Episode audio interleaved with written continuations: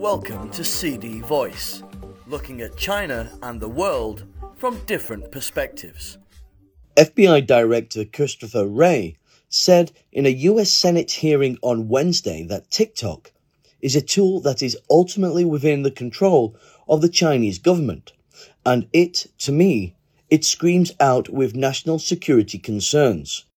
In the same hearing, the director of the US Central Intelligence Agency, William Burns, claimed that the agency's future will be defined by the United States' ongoing technology race with China.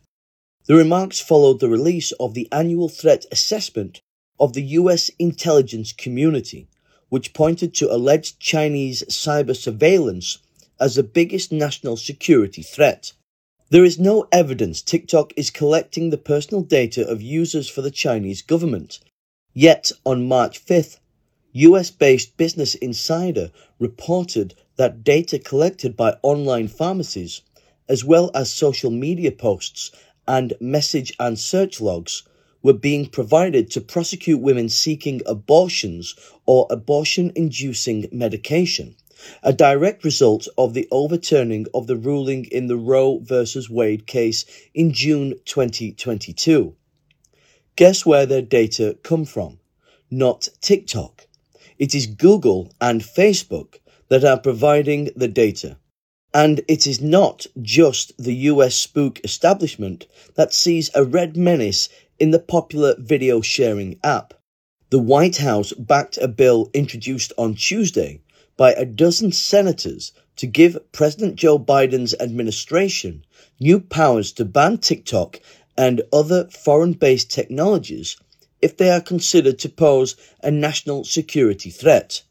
The Restricting the Emergence of Security Threats That Risk Information and Communications Technology, Restrict Act, is intended to comprehensively address the ongoing threat posed by technology from foreign adversaries such as TikTok, claim its sponsors. To call TikTok an adversary is ridiculous as is Wray's claim that TikTok could drive narratives to divide US people over the Taiwan question, as if that is something that concerns the majority of the US public. US society is certainly divided, but that is because of wealth gaps, racism, and other domestic blights, including the bitter feuding within Congress where TikTok and other alleged Chinese security threats are merely political footballs. On February 28th, commenting on the US government's ban on members of federal agencies having TikTok on their devices, the Foreign Ministry replied that the US government so lacks confidence that it even fears an app that young people like.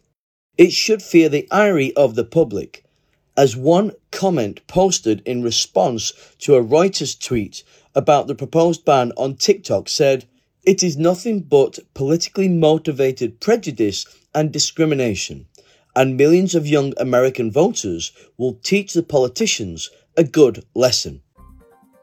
That's all for today. For more news and analysis, buy the paper until next time.